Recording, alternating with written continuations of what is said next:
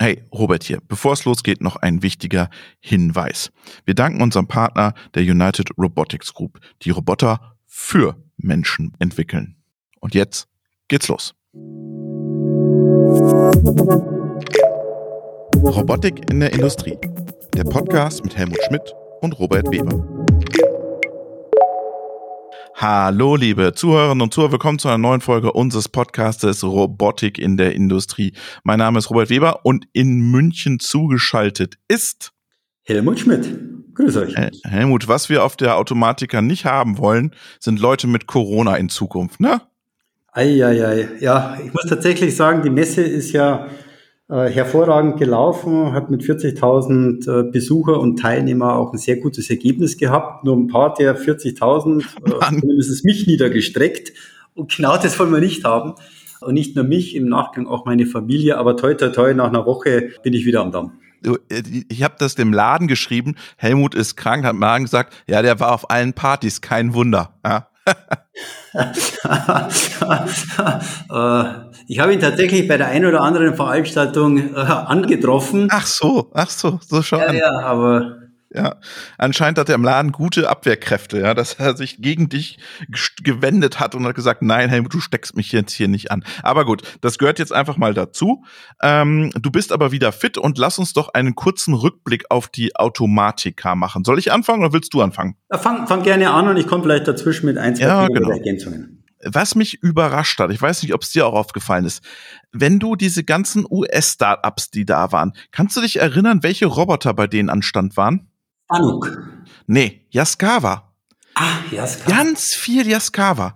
Die sind in allen interessanten US-Startups drin. Schöne Grüße an den CEO von Yaskawa. Wir machen jetzt bald eine Folge. Der kam nämlich ganz aufgeregt zum Laden, hat gesagt, oh, ihr habt ja über Yaskawa gesprochen und wir hätten euch nicht richtig informiert.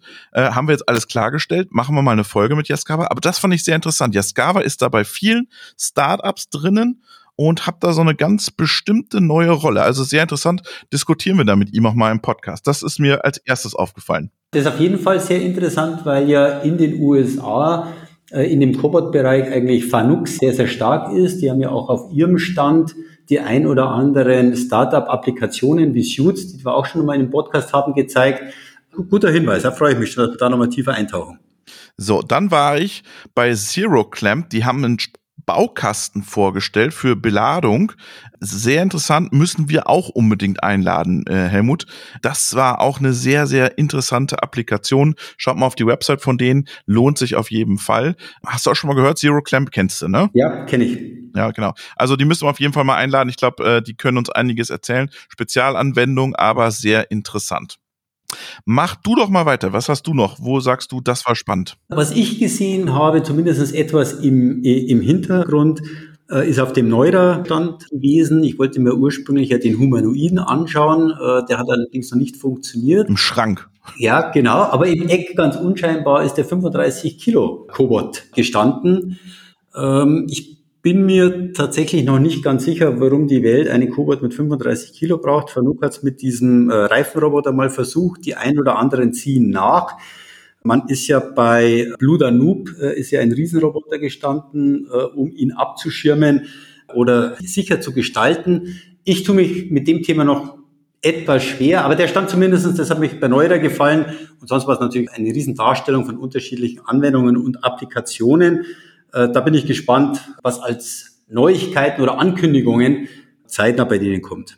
Äh, Blue Danube, das war schon, äh, hat mich auch überrascht, ne? So groß und präsent, schon Respekt für absolut. den Stand. Nee, ab, absolut, muss ich sagen. Ja, jetzt mal unter uns, Helmut, hört ja keiner zu. Du bist nicht so ein Fan davon, ne? Ich, ich bin nicht wirklich ein Fan davon. Ich glaube, dass es mittlerweile bessere oder andere Anwendungen und Lösungen gibt, um einen berührungslosen Einsatz zu haben.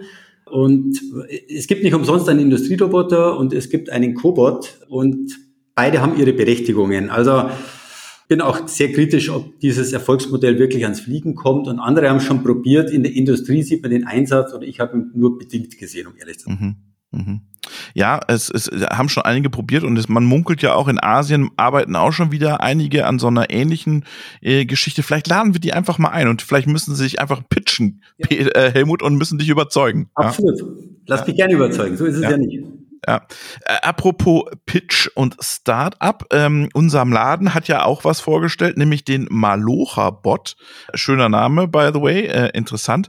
Aber für mich war es dann schon überraschend und wir müssen den Laden auch nochmal ins Kreuzverhör nehmen in Podcast, weil auf den ersten Blick weicht das ja komplett von seiner Strategie weg. Ne? Also Plattform und jetzt macht er doch wieder eine, eine Lösung, die er dann verkauft. Eine Zelle und ein Anbieter. Ja. Genau.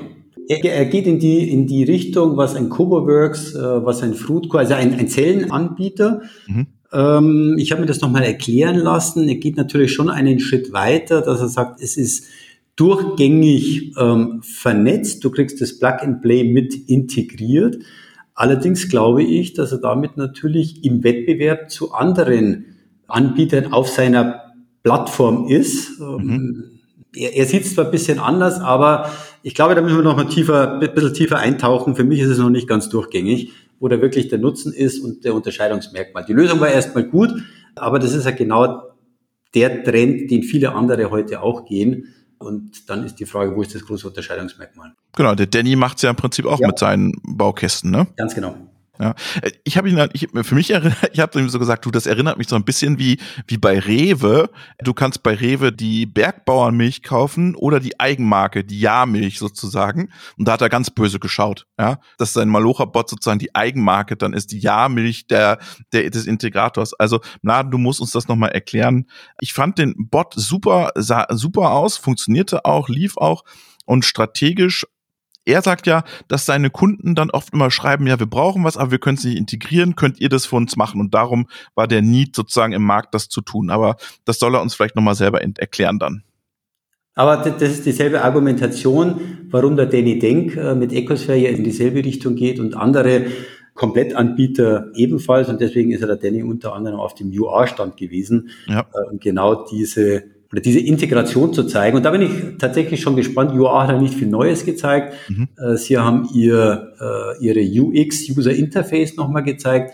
Ich könnte mir aber ganz gut vorstellen, mit Intrinsic, mit Wandelbots und den ganzen Ankündigungen, dass sich womöglich aus dem Hause Universal Robots, die ja mit der UA Plus Plattform, das ist ja heute nur ein Showroom, mehr ist es nicht, aber dort könnte man natürlich eine ganze Menge machen und relativ schnell diesen Showroom zu einem wirklichen Shop ausbauen und ausrollen. Also Shop, oder, Shop oder Plattform oder Ecosystem oder Operating System?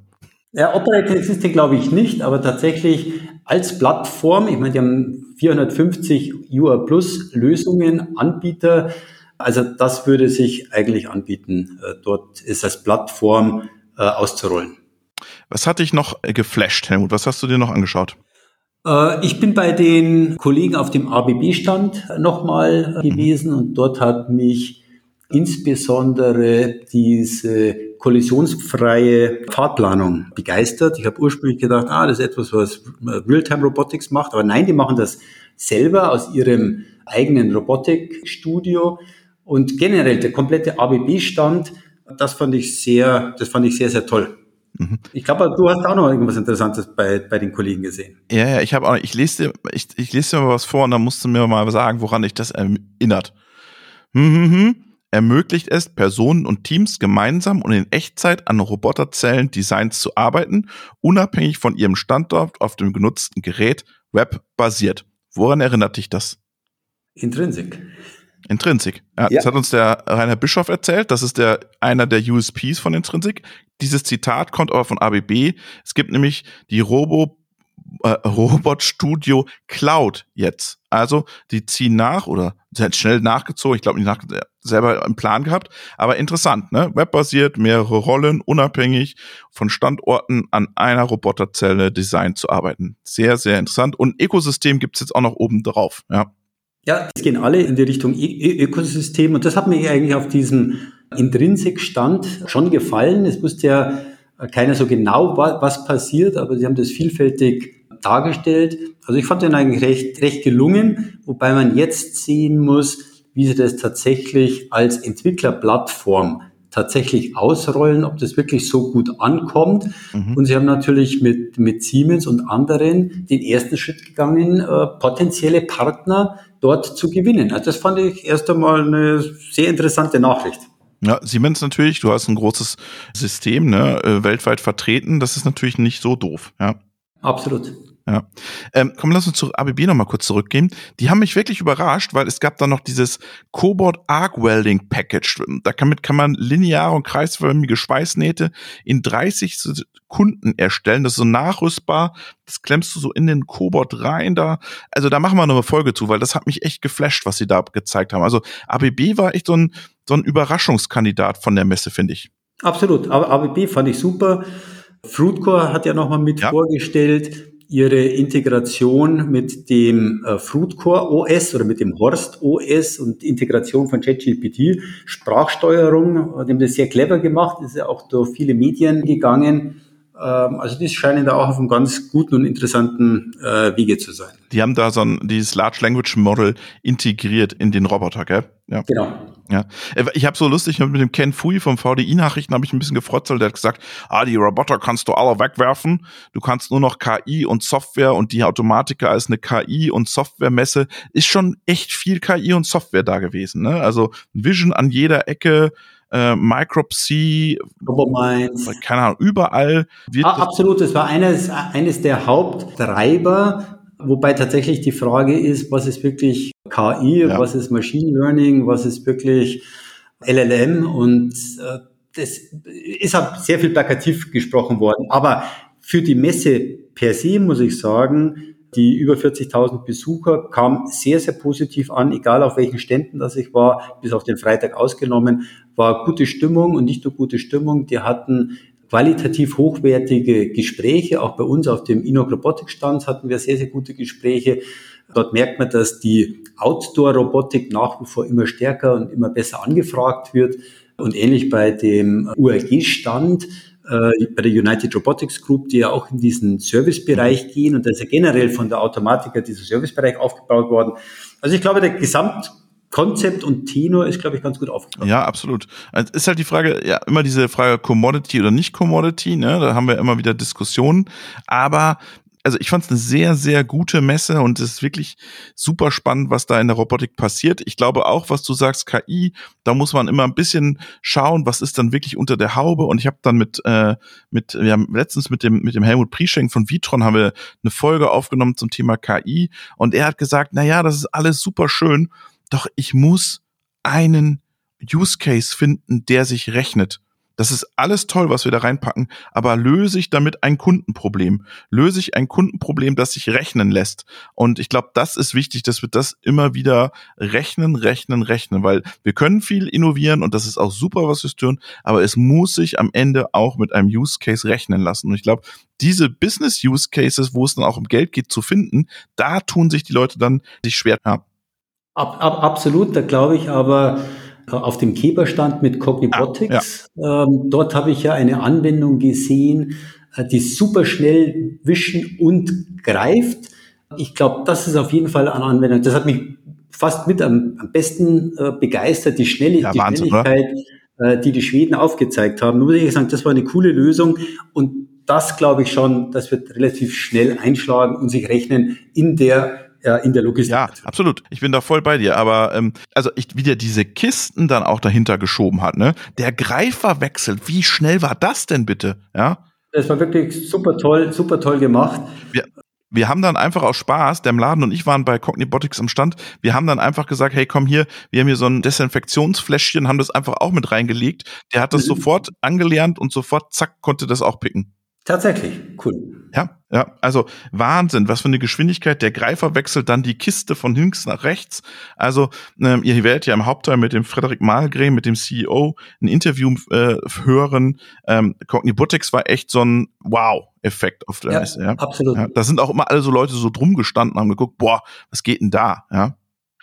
Was ich noch ansprechen wollte, weil ich war ja nicht nur auf der Automatika, sondern letzte Woche hatten wir vom Industrial AI Podcast unser Event, wo du ja auch eingeladen warst, Helmut, aber natürlich machst du wieder dir einen schlanken Fuß und liegst im Bett, ja?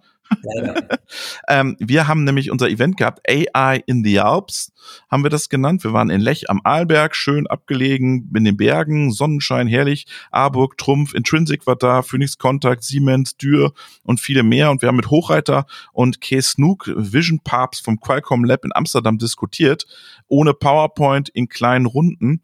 Und ich habe mich gefragt, Helmut, sollen wir sowas mal für die Robotik machen? 20 Leute aus der Branche zusammenholen, zwei, drei Hochkaräter aus der Forschung, die zusammensetzen und dass wir uns mal zwei Tage einschließen in den Bergen und dann so ein Robotics in the Alps machen. Was hältst du davon? Also ich würde das super finden, denn es wird ja immer viel geredet, was man alles in der Robotik und Automatisierung machen kann. Mhm. Es gibt aber immer wieder die ein oder anderen Bottlenecks und Showstopper und wenn man das in einer offenen Runde mal diskutieren, wie man die sogenannte, ich sage immer, wie kriegt man die Demokratisierung noch schneller hin? Wie kommt man Richtung Do-it-yourself? Oder wo sind noch äh, Stolpersteine oder was muss erledigt werden? Was sind echte AI-Use-Cases? Ja. ja, absolut, genau. Also, liebe Zuhörerinnen und Zuhörer, schreibt uns mal eine E-Mail, ob ihr darauf Lust hättet. Eine Location, wunderschön, Lech am Arlberg, 1600 Meter. Wir machen, haben da so eine Wanderung dann auch noch gemacht auf eine Hütte. In Kaiserschmarrn gibt's dann auch noch. Einen Schnaps hatten wir auch noch. Also, war eine runde Sache. Alle waren begeistert. Lasst uns mal wissen, habt ihr Bock auf sowas, äh, dass Helmut und ich sowas organisieren? Robotik in den Alpen, äh, zwei Tage zusammenschließen und mal diskutieren. Und wir schauen dann, kriegen wir zwei, drei interessante Professoren noch dazu, die uns noch ein bisschen was mitgeben. Das ist sozusagen der Aufruf. Helmut, hast du noch was? Sonst gehen wir in den Hauptteil. Nee, das, sonst habe ich nichts mehr. Ich habe bestimmt jetzt den einen oder anderen noch vergessen, aber es war super spannend. Äh, aber nichts mehr, was ich jetzt nochmal speziell positionieren müsste. Sehr gut, Helmut. Dann kurier du dich jetzt mal aus, steck bitte keine anderen Leute mehr an, äh, bleib schön zu Hause und wir wechseln jetzt in den Hauptteil. Schöne Grüße nach München. Danke dir. Schöne Grüße. Ciao. Ciao. Heute switchen wir wieder ins Englische because we have uh, two international guests. And my first guest is Fredrik Malmgren from Cognibotics. Hello, Fredrik. Hello, Robert. And from Austria, Michael Gastnauer. Hello, Michael. Hello. Fredrik, before we start our technical discussion, please introduce yourself briefly to the listeners. Who are you and what is Cognibotics? Yeah, my name, as you said, Fredrik Malmgren. I'm, I'm the CEO of Cognibotics. Cognibotics is a deep tech company within robotics that is focused on next generation uh, robots. Mm -hmm. What does it mean, next generation? Yeah, what does it mean?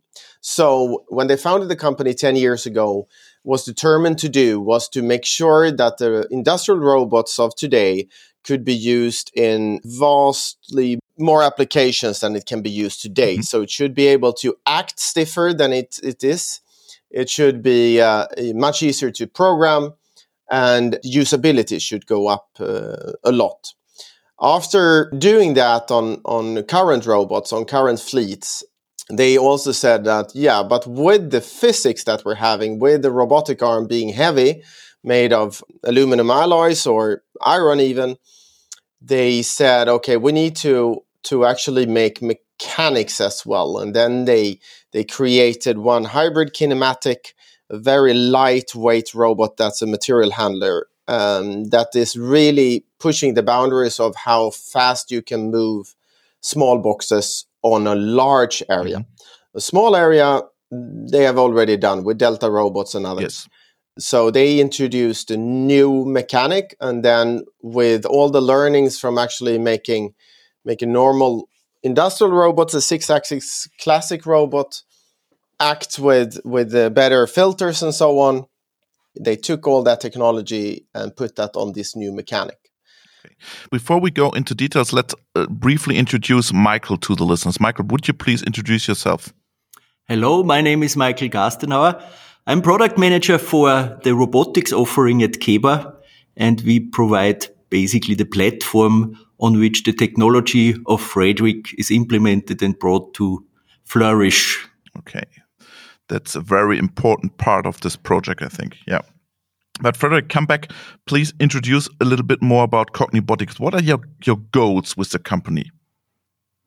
Our vision is is uh, that people, in, in clear language, it is that uh, people we we have people to do things today that is not meant for humans to stand and do every day for eight hours. And it's that's where we're focusing and actually finding the solutions to avoid those working conditions. And and also another thing is we want to be the workers' best buddy.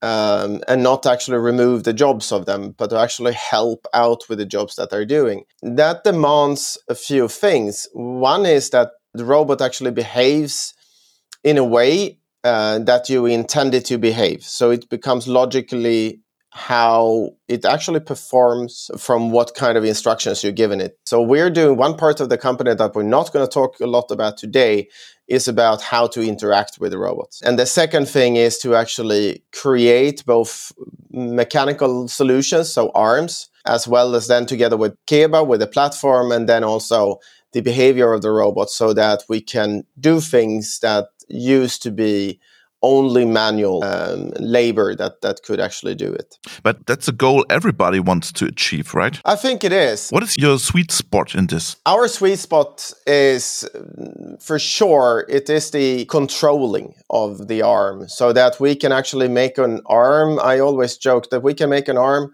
out of spaghetti, we can cook it and then we can still control it. So it is about most of our researchers that we have at the company. So the company is around 40 employees, and out of that, 15 is PhDs. So we are very well connected to the university, and most of those PhDs are within controlling. Excuse me, but these are PhDs. They have never been in a factory. Why do you think it is so necessary, or why do you think you have the solution for this problem? Yeah, first of all, I'm not a robotics guy. So my background is that I actually used to be uh, running factories. Yeah. Okay. So I'm coming from the purchasing side, and, and many of us are coming from actually uh, putting robots to work, not developing robots. And on the other hand, all in all, in the company, we have several hundred years of robotics knowledge. So they've been in the industry for a long time. So we're not a typical start in that perspective. I mean, our founders, they are in their late 50s or in the 60s, and they are coming from the industry. And then they've gone from the industry into academia and then now, now starting their own company. And that story is kind of interesting because what they actually did was that when they were in the big companies like ABB Robotics or KUKA and Fanuc, they all felt that, yeah, but these companies, they, they don't want to solve the profound problems from the bottom up. To really create a mathematically model of a robotic arm that is robust and that actually actuate in the real world and is robust enough to when you add process forces or other things so that the robot performs as it should perform. So they saw all this not happening and they were frustrated. And then they thought by themselves on different parts of the world saying, no, let's go to the academia, solve it there, and then everybody could use it. But it worked for Fanuc, ABB, and the others. Yeah, but on the other hand, with our technology, you can come even further. Okay, how do you do that? Explain a little bit. Now we're coming into the things that we should really talk about to Klas Nilsson, the founder here. But on an overall level, what it is about is that when we model, when we mathematically model the robots, we take into account, and I found a way to do it with low CPU usage to also incorporate uh, the elasticity in the friction of uh, all the joints and all the parts of the uh, of the robot and that has not been done before. Okay. And how is the reaction of the abbs fanuc and KUKAs on this? They are i would say i think this is how a market always work because there is a standard with the low pass filters and everything on the market and they will continue to use that and that's also why we're doing this together with Keba, because with Keba, we have a possibility to bring a product to the market where we focus on our secret sauce and the rest of the system we have very competent but a standard system that a competitor to us could actually build a similar robot and use Keba but without our secret sauce. Can you explain for the listeners once again? You are not building the arm, right? Or are you in the arm building too? No, we are building the arm. Yeah. And what kind of technology you use there in this arm? The technology, as I, as I said, hybrid kinematic is a kinematic where you are both serial. So serial is that everybody can vision that in front of them because that's how a normal robotics arm is done. And what we are doing is that we have the arms parallel.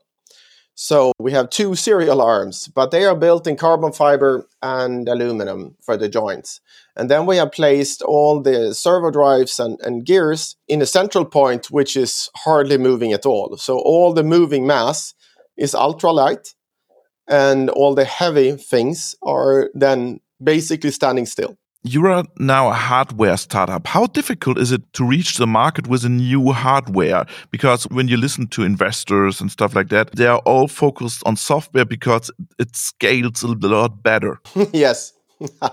you're very right. You're very right. And it is, I mean, when you're going to build, a, if, if you think about building a company like this, it is also making sure that you get the investors that is used to building industrial companies because they know that it will take a very long time to get into the market. And this is uh, exactly what's happening to us. But we also have built a company together with with other robot manufacturers, which is our partners that we help out during the time. So we created cash flows for the company so that we can survive this time. So on one hand you are a competitor and on the other hand you are a partner. Yeah, we will always be a partner because we will never ever start building a normal uh, six axis robot where the majority of the market is those mechanics we will never do. So that's when i say we're the next generation. Yeah when hybrid kinematics becomes the, the standard in this area then i think we will be somewhere else with our products and hybrid kinematics will be part of fanuc and abb and all the others we will support them as a deep tech company with with specific things. And what kind of use cases you see for your hybrid approach? For our hybrid approach, what we're looking at now is that we will deliver a package with a robot, with a vision system and a tool. So so how to pick the goods. But we are a little bit agnostic to which vision system and which tools to use because we also know that we don't want to end up in that customers are in love with a certain vision system and we're saying that we will not support that. So we're trying to support as as many of the, them there are in the market but we will have a specific one if they ask us which which one will fit the best so to say. So we're creating this tool and why is super simple. There are so many systems today which for in in logistics that actually keeps a control of the plastic totes and and have them in high bay warehouses. And you have AutoStore you have Swisslog you have Stove you have a lot of companies that is doing this and Knapp. But moving the goods in and out of these uh, totes uh, to from a pallet to the totes or from the totes to your customer unit which gets sent home to your mailbox is done predominantly manual. So that's our focus area where we see we can make a huge change. One more question. You have this example with a warehouse. So the goods arriving on pallets to the warehouse. Then you put it in your warehouse and then you will have to choose is it for the shop or is it for e-commerce customer and then normally for the shop they are building pallets and then we'll ship the pallets. And then you have this different part where you have this totes.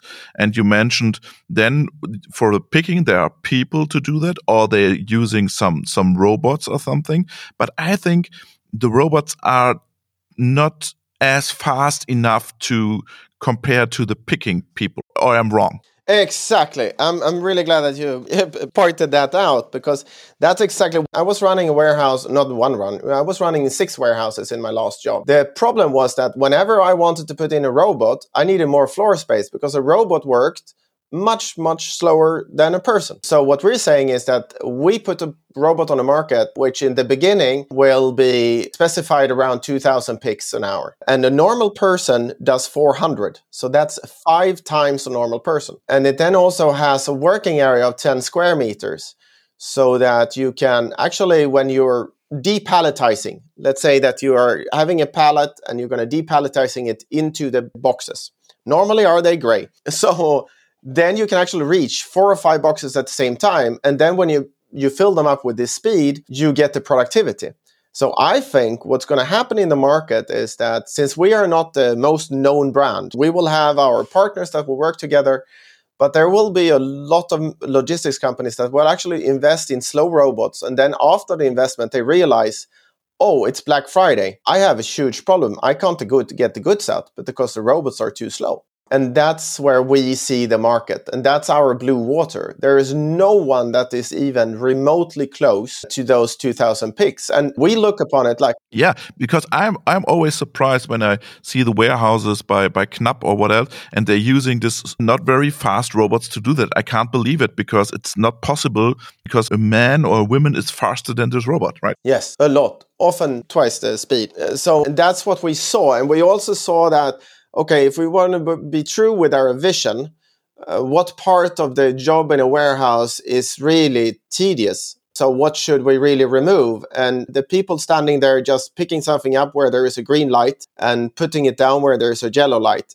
is they don't have a fulfilling day. So, we saw it from two perspectives that, uh, that this is for us it's a blue ocean because there is no one remotely close. And we have the physics with us. So together with the Keba and this light construction, the physics is in our favor. So if there is someone that, that wants to go faster, we can probably double the pace with the technology that we're having.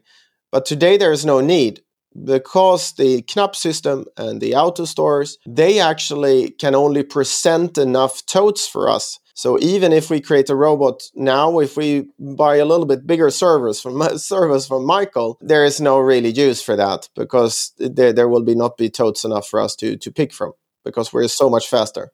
Can you please describe why you are so much faster once again? Yeah. So what we've done is that all the moving parts is done in either uh, lightweight aluminum or in carbon fiber. And then we haven't done one arm. So instead we've done it in a parallel. So we've done it like a bridge construction. You know that how to, to light up a bridge is a Fachwerk, as you call it in German. Yeah, yeah. It's a very special mid-age houses. Yeah, yeah, exactly. And it's still valid. yeah, absolutely. but we do it with carbon fiber and, and aluminum. So we've done the arm in a Fachwerk uh, construction, and it's really paying off because we're moving. So our arm weighs, the moving parts weighs a little bit more than 12 to 13 kilos, around something like that and then we move with that up to seven and a half kilo. And then you see that the moving mass of a seven and a half kilo package is in total then around 20 kilos compared to if you do it with UR20 robot that is the same size, then you have the moving mass of at least 70 kilos. So that's where I say we have the physics with us. So I know that if we are on 20 kilos moving mass, we will always win over the ones that is and UR20 is really light because it's so slow. If you take a faster robot, then you have a moving mass around 250 kilos. And you can imagine the amount of, of electricity. And the fun thing here is really that the electricity, we didn't, when we invented the product, electricity was in Sweden basically for free. But now we are really looking into how to make this work on even a 220 normal plug. It's going to be very efficient from an energy point of view. Let's talk a little bit about the pricing because that's important for our Knapps and SSI Schäfers and Swisslogs. So you mentioned these advantages, and now what about the pricing? In which range does your uh, technical solution place? I would say if you're going to buy the robot system raw, so to say, and then do the integration yourself, you're talking about 60,000 euros. And then the package we have for Robot Vision Tool is around 150,000 euro, then depending on again what the, the, customer prefer but then that's finished integrated and everything is working and it's a turnkey solution and is your solution specialized on dry goods or do you also have the opportunity to pick fresh goods? We actually have the opportunity to pick fresh goods as well, and we have done proof of concepts with that was successful for yeah the biggest players that is doing this home cook uh, meals you know okay. where you get uh, tomatoes and on HelloFresh or what is it it's i don't know yeah that i cannot tell you the name but the, the bigger ones we've uh, we worked with several of them actually okay. so that's in the pipeline so and we can do that the problem was not on the robotic side on that. The problem, and that was solved, and the, the genius part of that is on the vision side. Ah, okay. But the vision is not your problem, right? It is our problem from a It's your problem, but it's not Yeah. So we we develop specialized APIs so that we don't only get a point where to pick, but actually you can then also uh, control if their suction was enough and the uh, vision and ai can then self-learn because they need to learn about how a tomato behaves how an onion behaves and uh, demands a different uh, api than that is normally used so it is a normal standardized vision system, but with some cognibotic secret sauce. You mentioned this topic commodity. Can you give me a, a time horizon about when will your technology, your hybrid approach commodity in the robotics industry? What do you think? I think that we have a two year before it's going to be widely used, and, and it's probably going to be four years before the hybrid kinematics is going to be more of a commodity.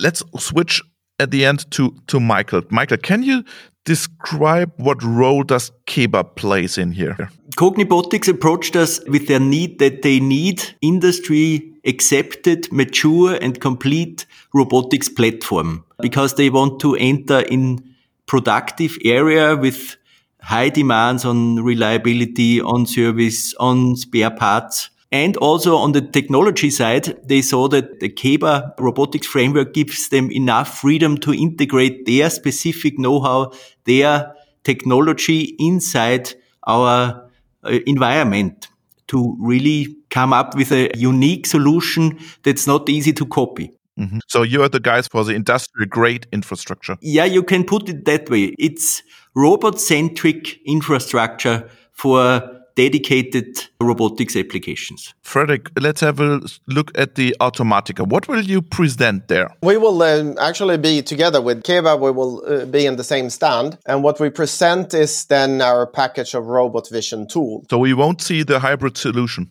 No, no, no. Uh, the robot with a hybrid solution. No, okay. no, hybrid kinematic for sure. Yeah, okay. And built on uh, the Keba platform. So we will see it uh, picking from these great totes to and from great totes in a 2000 picks per hour pace. Okay. Wow. So that's going to be the fastest booth on the Automatica for sure. We are really looking forward and we will visit you at the Automatica. Thank you, Fredrik, and thank you, Michael. Thank you. Thank you very much. Robotik in der Industrie. Der Podcast mit Helmut Schmidt und Robert Weber.